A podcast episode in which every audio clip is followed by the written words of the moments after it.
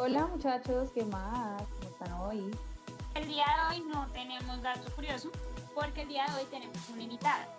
Queremos que el tema de hoy les llegue a muchos de ustedes y que lleguemos a reflexionar respecto a este tema que es tan importante, que es la educación sexual integral. Sin más preámbulo, como siempre, vamos a empezar con la presentación de nuestra invitada, Carola. Ella hace parte también de una página de Instagram que mueve muchísima información espectacular, pero yo no me voy a robar su estrellato, así que le doy paso a Carola para que nos cuente cuál es su experiencia, de dónde es, en qué se enfoca ella y su equipo de trabajo. Bienvenida, Carola. Hola, Nati y Eli, mil gracias por, por este espacio, por invitarme. Y, pues bueno, yo soy fundadora de Colpress News. Es una, es una plataforma, es un medio emergente de comunicación eh, feminista que se dedica a informar con perspectiva de género, ¿no? A visibilizar todas esas eh, violencias que hay intrínsecas, estructuradas, este, sistémicas, ¿no? Em, para poder em, encontrar un lugar, ¿no? O crear un lugar, transformar los espacios eh, para la sana convivencia ¿no? Este, para, para, crear espacios libres de violencia, ¿no? Eh, ya sean cibernéticos, ya sean públicos, privados, físicos, etc. Entonces, eh, lo que tratamos de hacer en Colpers News es, es justo eso, ¿no? Eh, proveer información para, para, para, empoderar, ¿no? La información y la educación nos dan herramientas para poder tomar decisiones responsables y es justamente esa, es el objetivo de, de Colpers News. Y llevamos una serie de temáticas, ¿no? Eh, como lo son la educación sexual integral, como lo son las violencias o la desigualdad de género. Eh, también nos consideramos como una comunidad sorora, ¿no? En el sentido de que somos un espacio, pues, de, de cierta reunión, de cierta reunión política, ¿no? De, de, en donde las mujeres de todos tipos, ¿no? O sea, porque no solamente hay un tipo de mujer, ¿no? Este, sino todas las personas que se consideren mujeres eh, se puedan congregar, ¿no? Eh, encuentren un espacio seguro para platicar con nosotras y platicar sobre eh, pues las diferentes dinámicas que han tenido que pasar o, o experiencias dolorosas que ha causado esta cuestión del género, ¿no? Eh, y que es importante platicarlas, ¿no? Y socializarlas para saber que no estamos solas en este mundo, ¿no? Entonces, eh, pues nuevamente mil gracias por, por invitarme a, a, este espacio, que luego los podcasts me encantan porque son espacios sagrados, ¿no? De conversación, de... De, mm, de, unión y, y, de, y, de, compartir diferentes experiencias, ¿no? que justamente es lo que vamos a hacer aquí en la temática de, de la educación sexual integral. Chévere, Carola, muchas gracias por toda la información. Pues ya saben, los invitamos a que los sigan. Press News en, en, Instagram, que es de hecho donde nosotros los encontramos, tienen un material espectacular y yo sé que les va a encantar. Eh, Carola, cuéntanos un poco sobre tu formación. ¿Por qué nos vienes a hablar hoy de, de educación sexual integral? Bueno, pues yo, eh, yo soy politóloga, trabajé muchos años en, eh, como consultora eh, de educación, muchos años. Entonces me tocó ver eh, y bueno, y diseñar también programas eh, estatales, federales, ¿no? Con objetivos eh, del mejoramiento del aprendizaje, de la enseñanza. Y poco a poco me, me fui dando cuenta que ninguno de estos programas realmente tomaba en cuenta la perspectiva de género.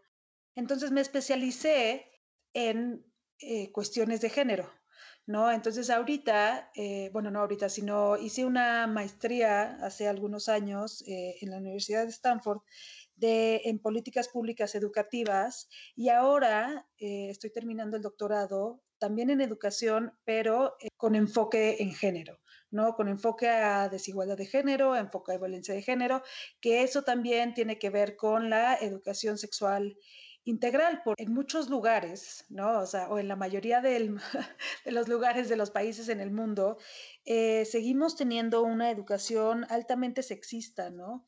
¿Y qué significa eso? Significa que perpetuamos roles de género desde el nacimiento, ¿no? Este, este, e, esta temática sobre eh, asignarle el género al nacer, ¿no? Este, cobra mucha importancia dentro del destino de las personas, ¿no? Este, y es parte también de lo que forja su identidad, ¿no? Si te reconoces o no como mujer o como hombre. Eh, y, para, y, y, por eso se habla como de identidad de género o identidad sexual, ¿no? Que también es algo que, de lo que deberíamos de hablar, que son cosas pues diferentes, ¿no? Y muchas veces eh, las confundimos, ¿no? Las, las tomamos como, como, como sinónimos y no lo son. Entonces, esta educación sexista em, promueve que por una cuestión pues, biológica, ¿no? Eh, natural, por decirlo de alguna forma, eh, nosotras como mujeres tengamos menos oportunidades, menos acceso a trabajos, a, educación, este, y que eso se, o sea, se traduce en, en, todas estas dinámicas estructurales de violencia de género. ¿no? Este, el acosamiento laboral, el acoso en los espacios públicos, cuestiones como tan, eh, tan burdas o tan como muy poco, o, incluso banales, ¿no? Este, como las cuestiones de los chistes machistas, ¿no? Este, que poco a poco se van metiendo, que van perpetuando los estereotipos y se van metiendo dentro de la cultura, ¿no? Eh, sí, lo triste de todo esto es que lo que tú decías, como que al final habituamos estas, estos comportamientos, casi que nos acostumbramos y los eh, integramos a la cultura y entonces nuestro argumento es, ah, sí, pero es que vivo en un lugar de una cultura machista y no tengo nada más que hacer contra eso. Entonces, lo que tú decías ahorita de los podcasts me parece increíble porque realmente estos son los espacios que uno más debe aprovechar para desnaturalizar esas cosas que, que a las que ya nos acostumbramos y casi que lo, lo permitimos en conformidad.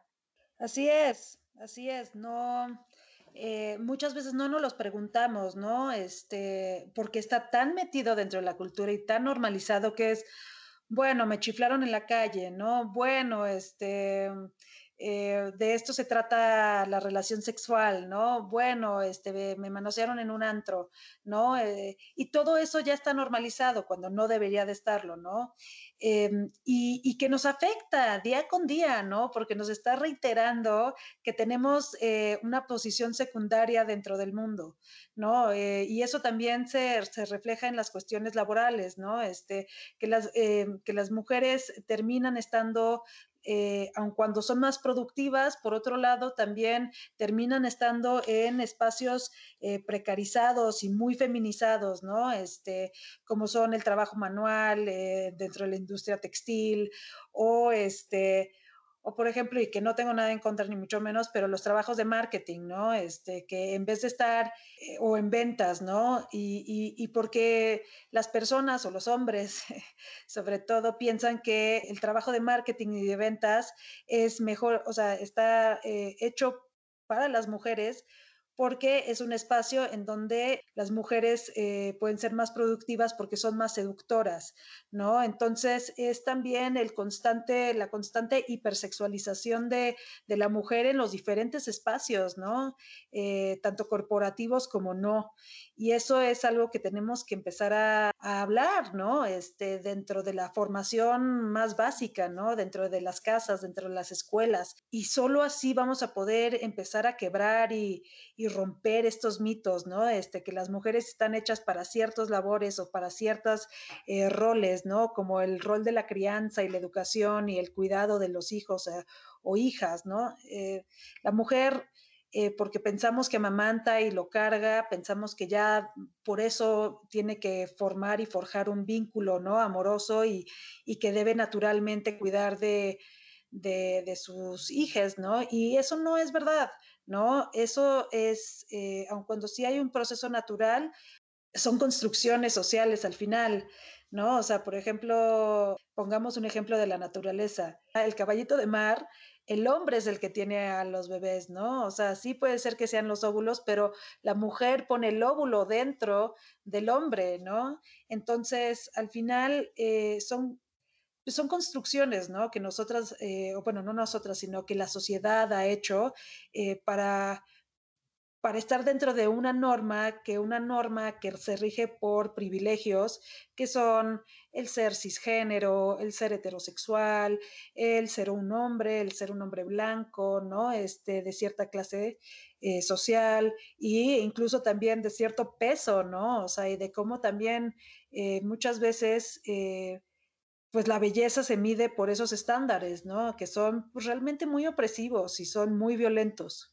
Eso que mencionas tú respecto a nuestra vida, pues es que realmente es un tema que viene de hace muchísimo tiempo y quisiera como traerles a colación la historia de mi mamá. Mi mamá, pues inició su vida, su etapa laboral muy joven y en una época muy complicada. Pues mi madre tuvo que sobrellevar una cantidad de obstáculos porque ella era una mujer que no podía pasar de secretaria, no podía llegar a un cargo de gerencia porque era una mujer.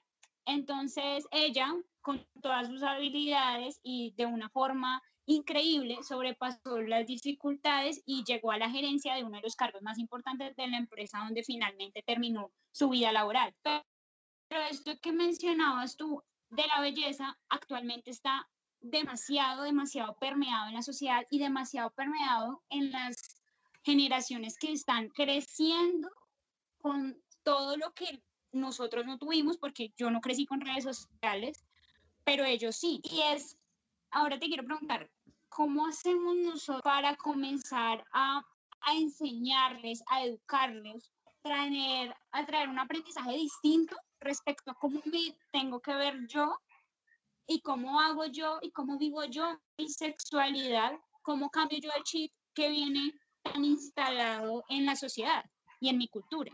Claro.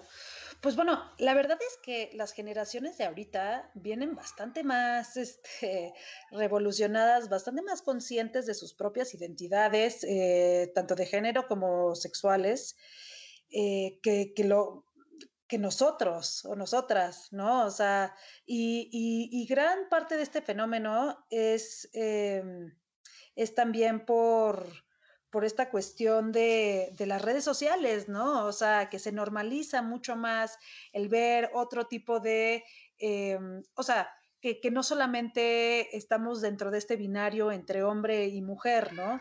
A ver, habiendo dicho eso, eso no quiere decir forzosamente que eh, estemos bajo una cultura del consentimiento, ¿no? No, seguimos viviendo en una cultura de la violación, ¿no? En donde no se le cree a las víctimas, se les culpabiliza, este, seguimos diciéndoles, ay, ¿por qué te ibas vestida así? Este, ¿qué andabas haciendo sola en la noche?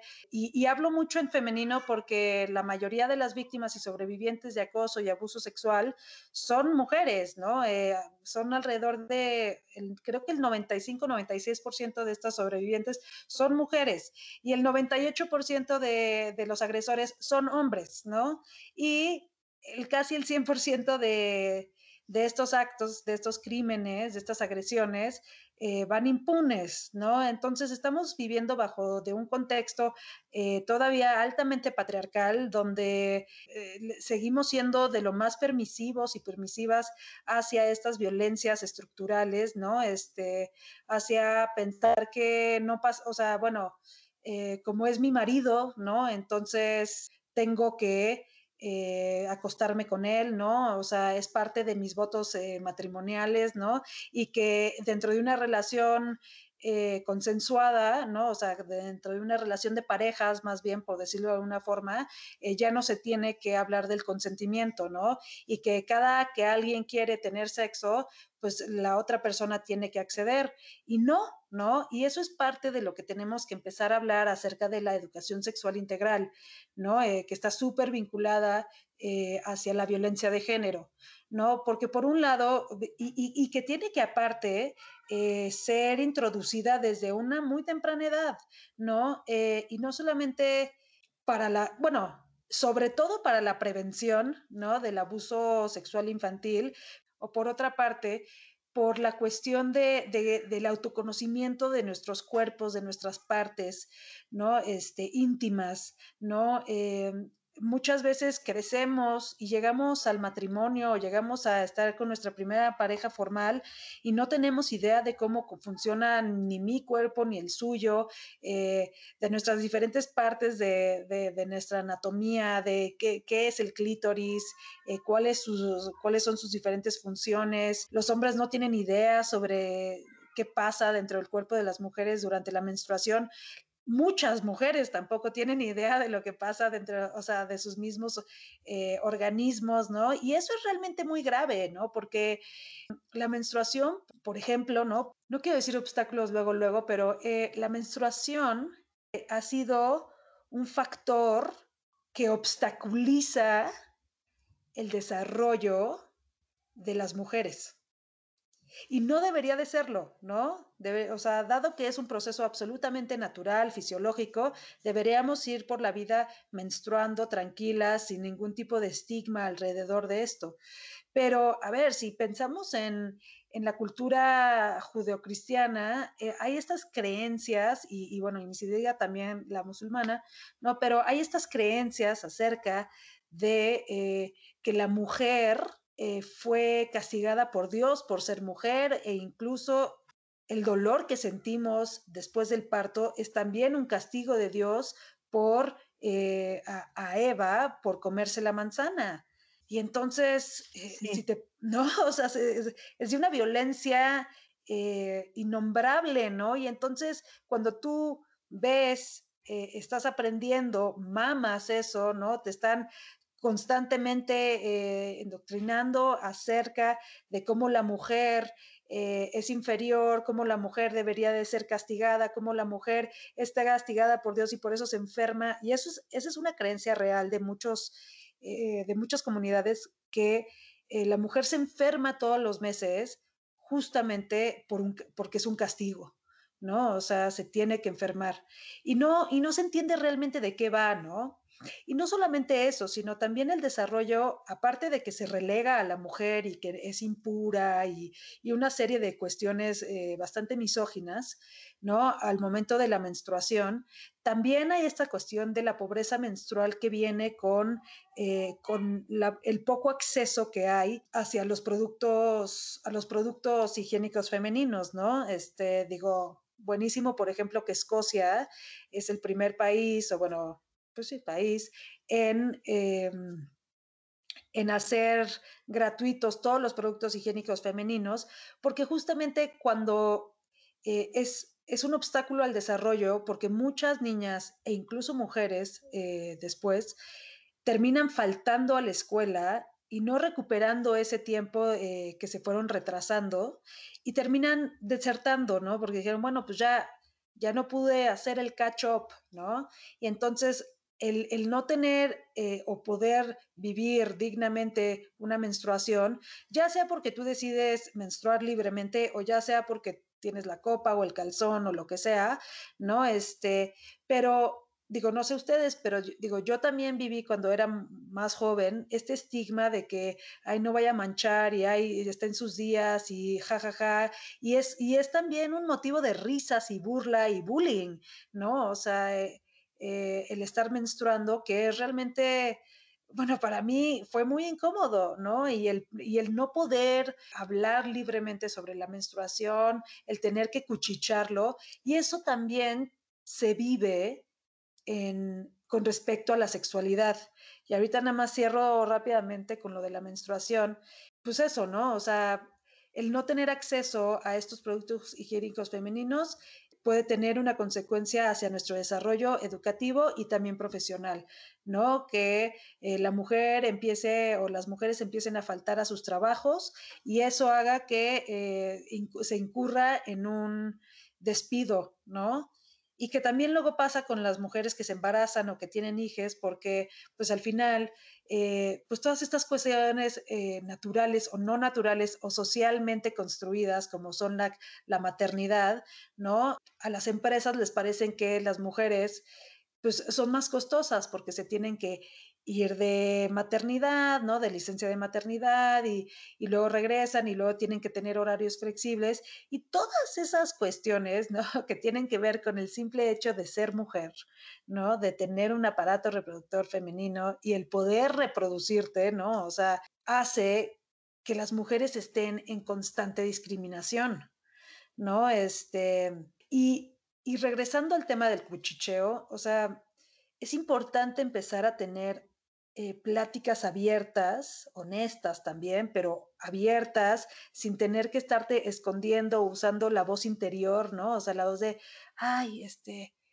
tendrás un Tampax, es que me está bajando, ¿no? Este, o, o algo así, pues, ¿no? Y lo mismo es para el sexo, ¿no? O sea, como que cuando le preguntamos a nuestra amiga o tal, como que siempre como que bajas la voz, aunque estés ahí entre, entre amigas, como que bajas la voz porque, porque el sexo y el placer son, em, son cosas de las cuales nos deberíamos de avergonzar, ¿no? Y hablarlo muchas veces con los hombres también es, es eh, pues, pues causa inseguridad, ¿no? Porque qué vaya a pensar o no vaya a hacer que él piense que yo soy de esta u otra forma, ¿no? No, no sé cuál es, o ellas también. como por las reacciones.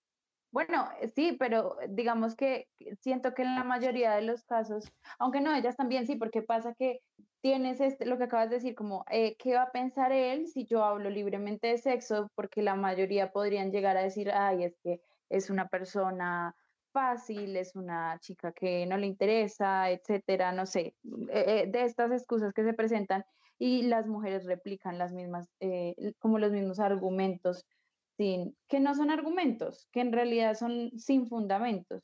Es que si ella, qué sé yo, sube una foto de cierta manera, entonces esta ya, quiere con todo mundo, ¿sí? Y están estos, estos estigmas tan horribles que me he dado cuenta que pasa más incluso de mujer a mujer, que mm. todavía lo que tú decías en cuanto, digamos, a las violaciones, todavía se ve que cuando hay una, una noticia de una violación, muchas mujeres hacen ese tipo de comentarios que tú mencionabas, como, pero ¿por qué andaba sola y por qué llevaba puesta esa ropa? Y, y, y, con respecto a lo que decías, digamos, de esto que nosotras tenemos de capacidad de seguir con la raza humana, ¿sí? Somos nosotras las que prácticamente, prácticamente no, somos nosotras las que le damos la continuidad a la especie y, y se toma esta, esto tan importante, es algo que ellos no pueden hacer y aún así lo tomamos como motivo de vergüenza. ¿Cómo es posible que una, yo lo voy a decir en términos de bendición, yo creo en Dios, pero cómo es posible que una bendición, como poder traer al mundo a un ser humano, sea motivo de vergüenza, porque es que la menstruación hace parte de ese proceso por el cual yo puedo traer a un ser humano a la vida. Absolutamente, ¿no? Y, y el hecho de que, o sea, eso, ¿no? La maternidad también impuesta me parece también este, uno de estos eh, construcciones sociales eh, de las más tóxicas que hay, ¿no?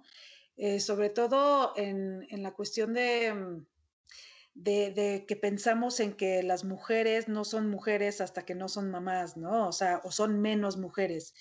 Y entonces nos encanta estar poniendo también eh, como termómetros, ¿no? O sea, como decir, o clasificaciones, quién es más mujer que quién, ¿no? Este, que ese también es un debate como de entre las feministas, ¿no? Que quién es más feminista de quién, pues eso a mí me parece que no, no, no tiene relevancia, ¿no? O sea, más que eh, en el momento que tú quieras oprimir a alguien más, ¿no? O sea, ¿por qué eres más mujer si puedes o no puedes tener hijos, o si quieres o no quieres tener hijos, o si los tuviste o no los tuviste. ¿No? Entonces, eh, y eso es parte de, de, lo que tiene que ser también la educación sexual integral, ¿no? Una manera de empoderar a las personas a tomar mejores decisiones eh, sobre sus propios cuerpos y no solamente eso, sino sobre sus relaciones en general, eh, ya sean sexoafectivas o ya sean laborales o ya sean eh, de familiares, ¿no? Este, de cualquier tipo, ¿no? E, el, poder o no ser permisivos con las personas, ¿no?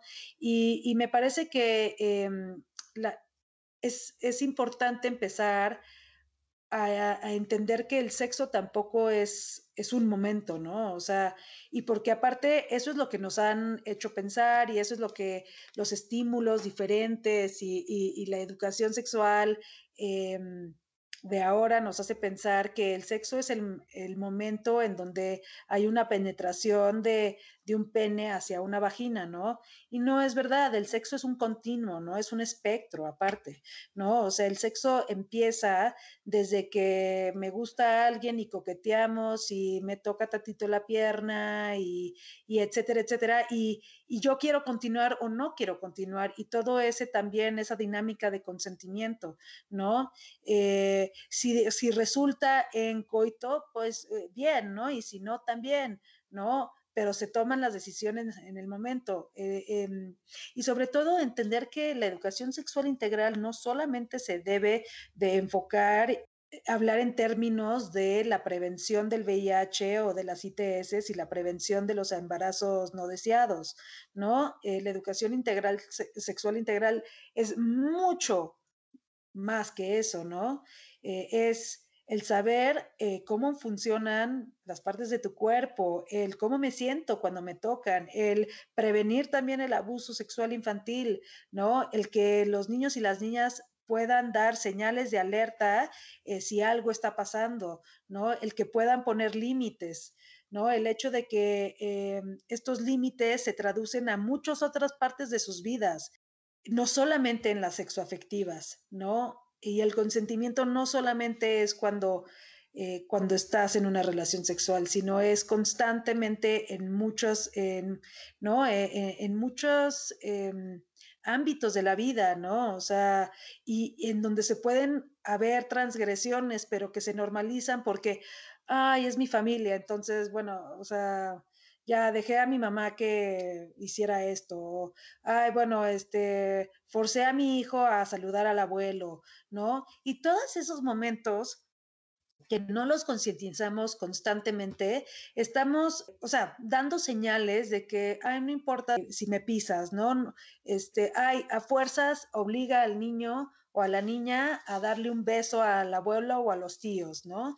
Cuando sabemos que aparte eh, el abuso sexual infantil se da mayoritariamente por, o sea, como alrededor de creo que 75 o 80% por seres cercanos a la familia, ya sean familiares o ya sean tíos de cariño o tías de cariño o, o etcétera, etcétera, ¿no? Y, no, y solamente teniendo estas herramientas es que vamos a poder prevenir y apoyar a aquellas personas que han vivido este tipo de experiencias, ¿no? O sea, y que, no, y que, y que tengan la confianza también para expresarlo, porque también el hecho de no poder hablar de sexo abiertamente hace que nosotros, ¿no? O sea, que, que desde niños, desde la infancia, no podamos y no estemos cómodos hablando sobre sobre nuestras emociones, sobre nuestros cuerpos, sobre lo que nos gusta y lo que no nos gusta, sobre nuestras sexualidades, sobre nuestra identidad, ¿no? Este, porque todo, eh, constantemente tenemos que eh, caer o, regirnos por esta norma, ¿no? Esta norma cis, heteronormada, ¿no? En donde si no, si no caes dentro de ese pequeño espectro, ¿no? Este, pues estás estás mal, ¿no? O sea, estás, eh, eh, sí, o sea, como que no, no eres normal, ¿no? Y tenemos que empezar a desarraigar esas concepciones de la normalidad, ¿no? Y empezar a construir unas nuevas, ¿no? O sea, que el hecho de, de, que te gusten los hombres o no, no tiene que ver contigo como persona, ni mucho menos, ¿no? O sea, eh, y enfocarnos en eso, ¿no? En, en, empezarle a dar también una mayor perspectiva de género a nuestra educación, una mayor perspectiva de derechos humanos, ¿no? Eh, a enfocarnos en nosotros y en nosotras y en nosotras como personas. Y que el hecho de, mm, de asumir y de aceptar que somos seres sexuados, sexuades, sexuadas, ¿no? Es parte de, ¿no? Este, y es parte también de empezar a tener una mejor posibilidad de, de, mejores relaciones. No sé si les hace sentido esto hasta el momento. Claro que sí. Cuando yo trabajaba en un colegio, me encontraba mucho con esto que tú mencionabas de como que no se puede hablar de sexo abiertamente y en los chicos, digamos, que digo yo, como de quinto, sexto, séptimo, que son los que están como descubriendo toda esta sexualidad de cómo que se siente cuando el niño de al lado te, te gusta y te besó y que sentí cosquillas aquí o allá. También pasa mucho en la vida adulta que te encuentras tú mujeres que, que no hablan de su sexualidad abiertamente porque lo que decías tú, hay una normalización muy extraña que a mi forma de ver está, está mal, porque es normal simplemente que tú tengas relación sexual con, bueno, con X o Y persona y se supone que debes tener placer y se supone que yo no sé qué y se suponen muchas cosas, pero hay mucha gente, hay muchas mujeres que no, que no pasan por eso y están como en otro sitio, sí, como parece que estuviera como clasificado tú eres normal, tú no eres tan normal, tú eres anormal. Y estas mujeres que, que no sienten, que tienen dificultades en su sexualidad porque no tienen autoconocimiento, porque la valoración que hacen frente a eso es distinta, son también como señaladas, marginadas y no se habla del tema. Entonces, encuentras tú mujeres que, que han pasado por situaciones complejas no exactamente una violación, pero sí, digamos, no han encontrado como su satisfacción sexual, que eso también hace parte de nosotros como seres humanos, y no pueden hablar del tema, porque pareciera que nadie los entiende, que son un dicho raro en la sociedad porque se normaliza otra cosa. Absolutamente, absolutamente. Este, y, también el, el, o sea, la normalización de que el sexo eh, solamente es coito y que, y que también es como muchas, muchas mujeres tienen la experiencia de que, bueno, pues es que esto es así y así me tocó, ¿no? Este, y no, ¿no? No, no, no, no tiene por qué ser así, ni mucho menos, ¿no? O sea, no somos nada más, este, eh, máquinas reproductoras, ¿no? Al contrario, o sea, eh, por alguna razón u otra, eh, esta cultura, esta sociedad nos ha hecho pensar que, que bueno, que una somos eso y que la patente del placer solamente eh, la tiene el hombre, ¿no? Y eso, y eso realmente es muy, muy, muy delicado, ¿no? O sea, el hecho de que las mujeres no puedan tener relaciones sexuales por placer, porque si las tienen, entonces ya eh, te vinculan a, una eh, trabajadora sexual, ¿no? Y eso la verdad es que por un lado, por lo menos yo digo, una, hay que dignificar, legalizar, hacer todo lo posible por las trabajadoras sexuales, ¿no? Y, por ver por sus derechos. Esa es una. Y la otra es, a ver, por lo menos a ellas les pagan. O sea, ¿cuántas mujeres eh, eh, casadas eh, tienen sexo por obligación con sus maridos, ¿no? Este, y, les choca, ¿no? Y les duele y se sienten violadas de a diario, ¿no? Y eso es algo que tenemos que empezar a hablar y poner en la mesa, porque aparte la violación entre parejas es ilegal, ¿no? Y es algo que como que se normaliza y bueno, no, o sea, ni modo y tal, y, y así pasa, y no, no, es que no debería de pasar así, no es normal. Y muchas, o sea, ¿no? Y, y tenemos que empezar a, hablarlo, sobre todo porque mientras más lo hablamos, más nos empoderamos, más tomamos las riendas de, nuestra, de nuestras vidas, de nuestro placer, ¿no? Este, más tomamos agencia, ¿no? O sea, la importancia de la agencia dentro de estas temáticas, ¿no? Y también el empezar a, a cuestionar los contenidos que consumimos, ¿no? Ya sea eh, que sean em, pornográficos o no, ¿no? O sea, la misma cultura pop ha hecho, eh, no ha perpetuado este sentido de la mujer sumisa, de la mujer eh, y el hombre que están en este juego de consentimiento, ¿no? Este, y, y la pornografía, pues en su máxima expresión, ¿no? De esto, cuando realmente nada de lo que pasa en la pornografía es real. O sea, ni en las películas, ¿no? Nada de eso es real. Y no que la pornografía esté mal, para nada pero qué tipo de pornografía estamos consumiendo. Si es una pornografía con perspectiva de género, que sabemos que hay pago igualitaria, que sabemos que hay una diversidad de, cuerpos, cuerpas, bellezas, ¿no? Este, colores de piel, ¿no? Este, pues entonces, ok, ¿no? Porque, y, narrativas románticas que posiblemente, y guiones más reales, ¿no?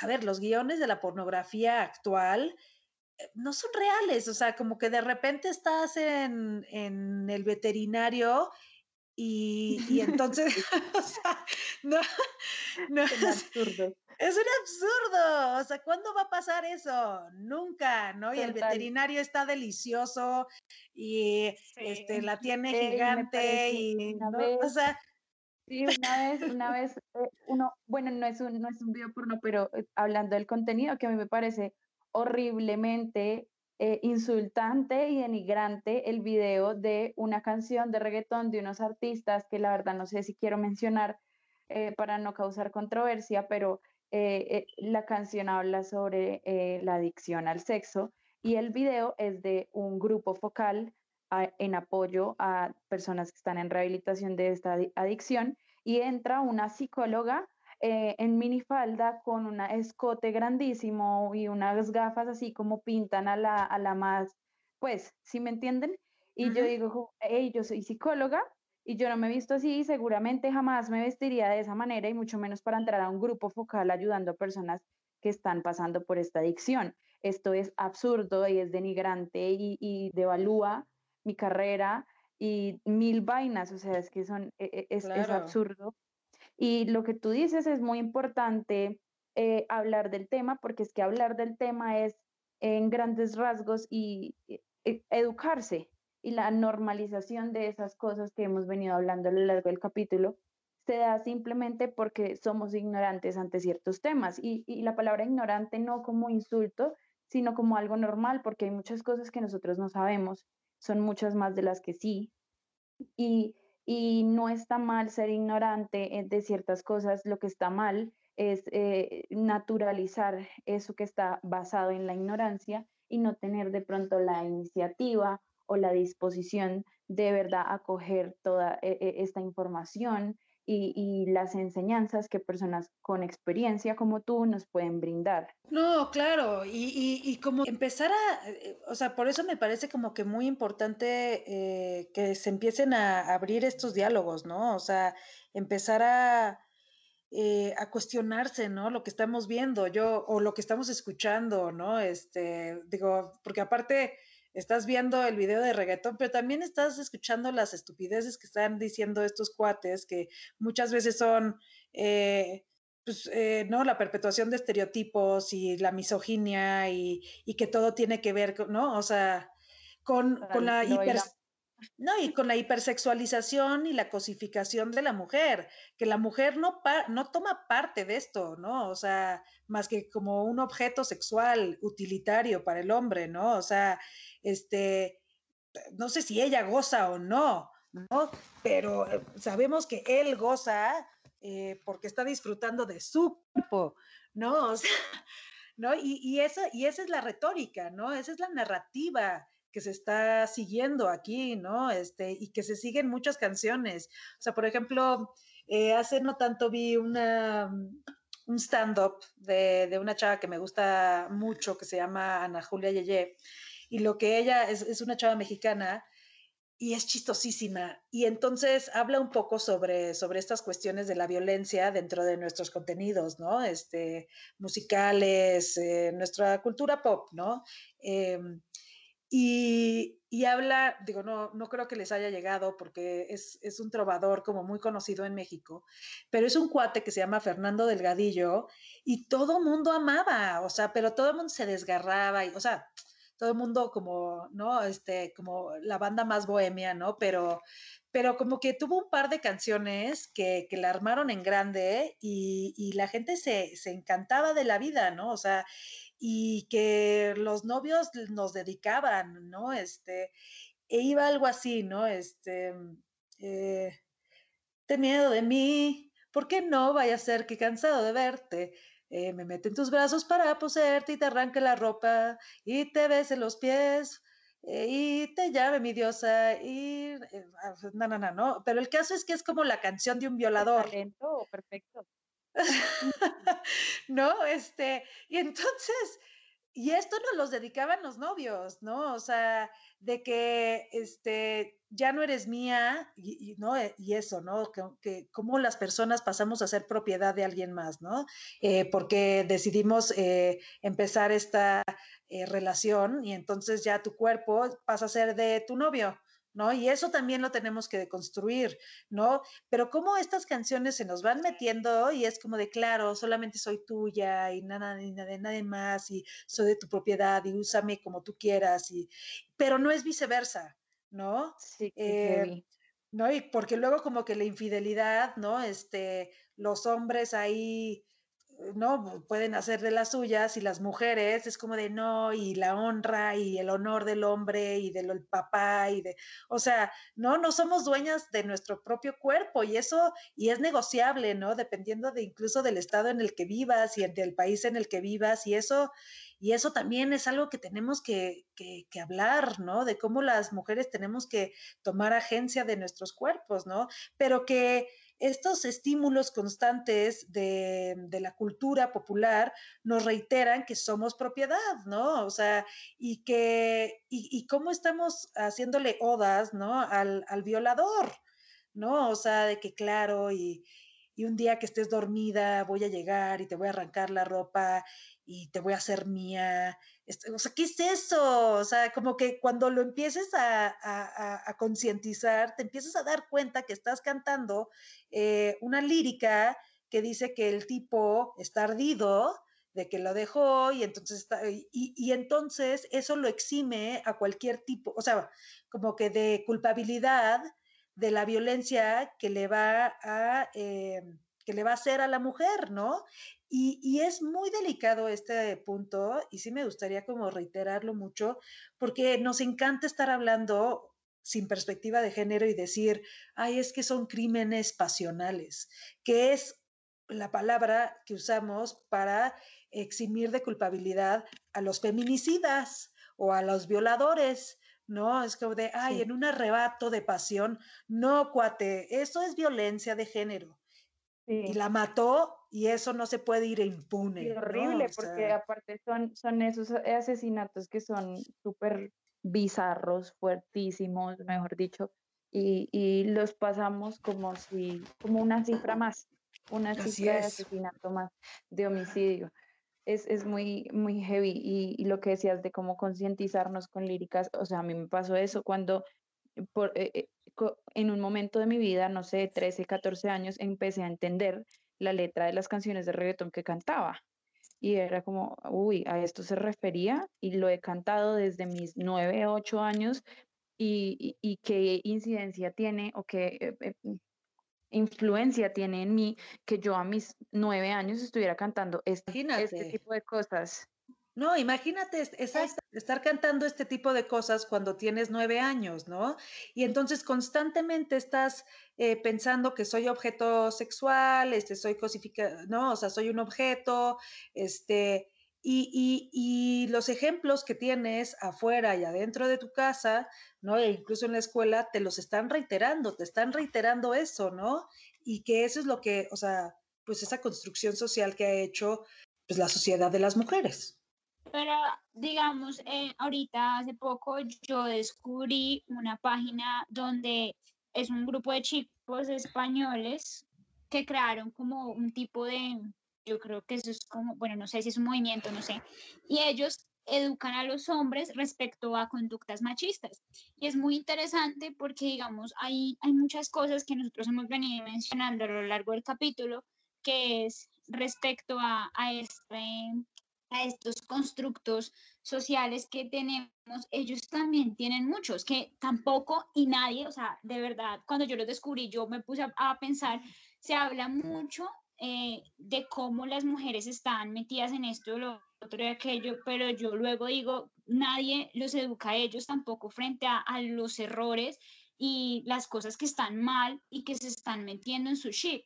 Entonces, alguna vez escuché a una sexóloga que decía que a los hombres se les había impuesto también, se les había impuesto ella, esa era la, la opinión de ella, eh, se les había impuesto tener que complacer a la mujer porque la mujer no tenía autoconocimiento de su cuerpo. Eh, yo en ese momento me lo cuestioné y dije como, ok, puede ser hasta verdad, porque vamos en sociedades como la colombiana, pregúntale a una mujer si, si hace autoexploración, si, si, siente, si, se siente, si se siente y se consiente a ella misma y te ven con cara de, ¿cómo así? Entonces, sí he pensado mucho en que necesitamos educación para todo el mundo porque hay cosas que a ellos también se les han impuesto y que nadie les ha dicho, oye, May, ¿por qué no te cuestionas eso que crees tú que es tan normal? No, absolutamente, y tienes toda la razón. También hay una cierta expectativa, ¿no? O sea, en la violencia de género y el machismo no solamente, eh, no solamente afecta a las mujeres, ¿no? Eh, o a las personas que, que deciden eh, salirse de la norma, sino también afectan a los hombres, ¿no? Este tema de la expectativa del proveedor, esta expectativa de que este, si, si no propeo para mi casa, entonces no soy nadie, ¿no? Y el valor como hombre, pues, ¿no? Se va, se va por la ventana. Eh, y sí, y eso también aplica muchísimo al plano sexual, muchísimo, ¿no? El que el hombre siempre la tenga que tener este, erecta, ¿no? Y si no la tiene erecta es como de que, ¿qué está pasando? ¿no? Eh, o sea, que no funciona, qué está pasando, ¿no? Este, ¿no? Y, eso es algo que también tenemos que construir, porque no tenemos idea de cómo funcionan los cuerpos, ¿no? Este, eso, y, iba a decir, pues, como lo que, lo que está diciendo Nata, como, bueno, se supone que entonces yo de mujer no sé cómo funciona mi cuerpo, pero tampoco pasa eh, eh, y entonces el hombre es el que tiene que saber porque aparte ellos tienen en la cabeza que solamente pueden disfrutar, la mayoría de los hombres se enfocan en que primero hago llegar a la mujer y luego si me vengo yo, porque si no, entonces ¿dónde queda mi hombría y no sé qué y esto y lo otro? ¿Y qué pasa con las mujeres? Que es que porque la tiene chiquita, que porque se le baja rápido, que porque esto, que porque el otro.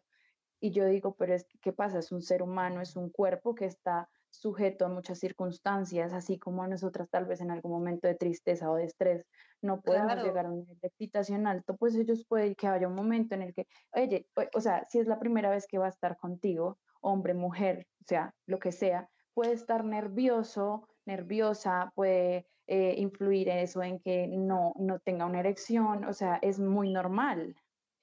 Muy normal y claro que todos estos factores, el estrés, este, ¿no? Los cambios de ánimo, a ellos también les, les afectan, ¿no? Este, y pueden ser causantes de eh, disfunción eréctil, este, como nosotros también, ¿no? O sea, eh, pero y también eso, esa es la gran problemática de enfocar el sexo en el coito y en el orgasmo. ¿No? Eh, y que tenemos que empezar a desmitificar, ¿no? Y, y quitarle pues ese velo también a, las personas de decir, el sexo es rico por el sexo mismo, por la conexión, por, eh, por la sensación, por los cuerpos, ¿no? Por el tacto, no por, por la penetración como tal. todo, porque, claro, y está padre tener orgasmos, claro. y, el sexo es, o sea, es, es una parte de algo mucho más amplio que es la sexualidad, implica todo eso que tú acabas de decir, una caricia, eh, y son muchas cosas y yo quiero contar una historia aquí, es personal, pero la voy a contar a, a, voz populi eh, porque me parece importante. Yo tuve una vez una pareja sexual, no, no éramos nada serio, pero él eh, tenía, él tiene un fetiche con los pies y quiero mm. hablar de esto en términos de diversidad, que estamos, le tenemos pavor y rechazo a lo que desconocemos y no pensamos de pronto en este momento en el placer de la otra persona. Y él tenía el problema de que cada vez que le comentaba su fetiche a la pareja sexual que tenía, esta chica se asustaba y salía corriendo y no lo volvía a llamar, no volvía a aparecer.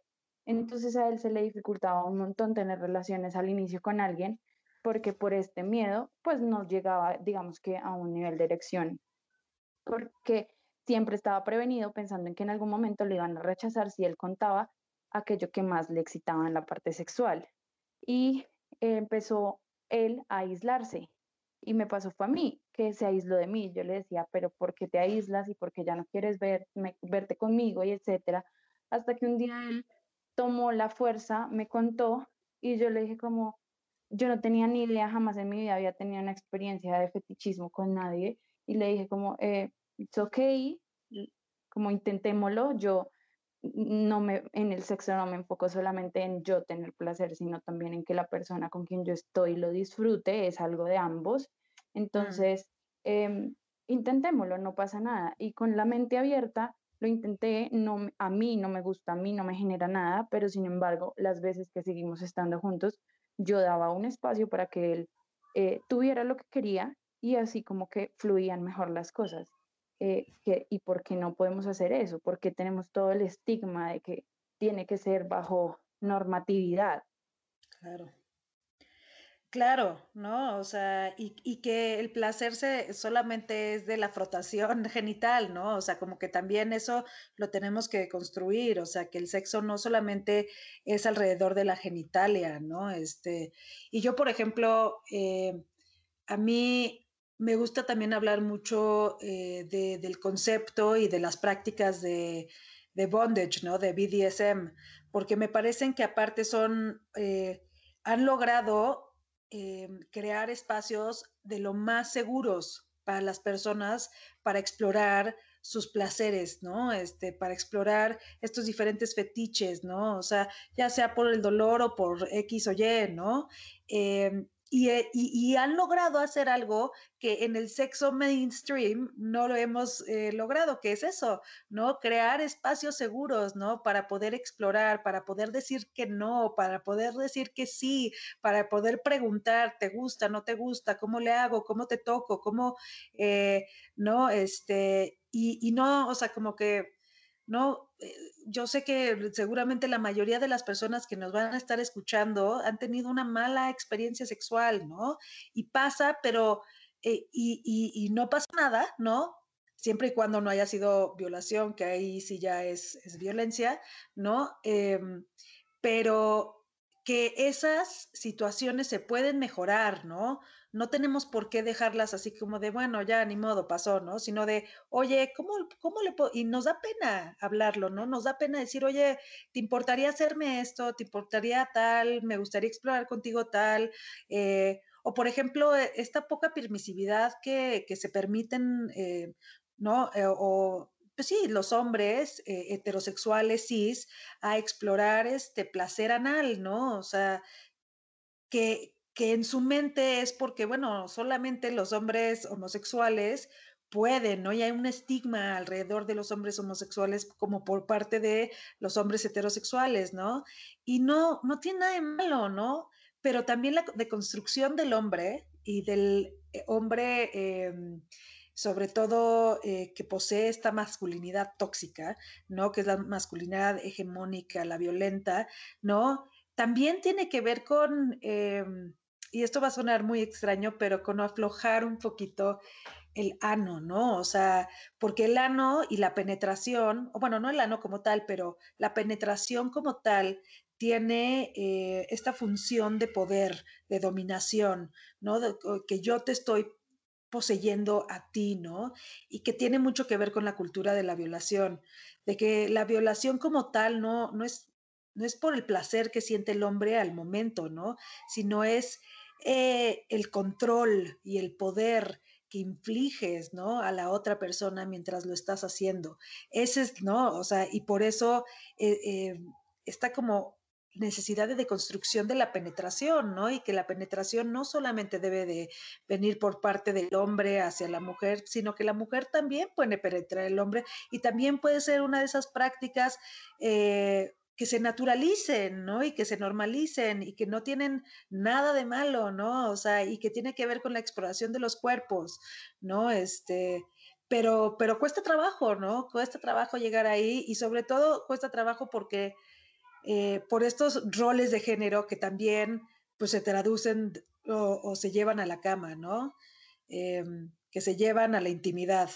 ¿No? Este, el que el hombre tenga que hacer todo, que tenga que ser el que, ¿no? O sea, eh, que conozca y que sepa penetrar y que siempre la tenga erecta y etcétera, etcétera, ¿no? Y que la mujer se quede ahí recibiendo. Pues no, no, o sea, el sexo también tiene que ser un, una cuestión de, de, de, dos vías, ¿no? O sea, de ida y vuelta, ¿no? Este, de reciprocidad, de corresponsabilidad, ¿no? Y eso es mucho también eh, cómo empezamos a eh, desdibujar los roles de género, ¿no?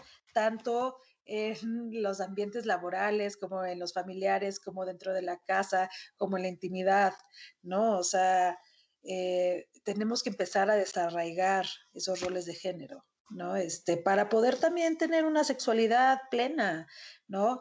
Y, también me parece que la educación sexual integral eh, también nos da posibilidad de conectarnos con nosotros mismos y mismas, mismes, ¿no? O sea, eh, algo que constantemente lees en blogs, en páginas, en cuentas, este, eh, sobre la sexualidad integral, eh, sobre la educación sexual integral, es que la relación más íntima que vas a tener con alguien es contigo mismo o misma misma, ¿no? Es eh, porque, no, o sea, porque tú estás ahí, estás disponible, estás, no, o sea, y tú tienes que hacer esa, o sea, pues esa labor, ¿no? Contigo, ¿no? De saber qué te gusta y qué no te gusta y de, y, de hacerte sentir bien cuando te quieras hacer sentir bien, ¿no? Este, y que también eh, la masturbación y el autoconocimiento es terapéutico, tiene eh, beneficios incluso meditativos, ¿no? De mindfulness, eh, de conexión con el ser, con uno mismo, misma, ¿no? Entonces, todas esas cosas que, que, nos evaden muchas veces y que pensamos que son em, vulgares o que son soeces o que son eh, perversas o pervertidas o depravadas, no lo son, ¿no? Sí hay, ¿no? Están los pedrastas, que eso sí son, ¿no?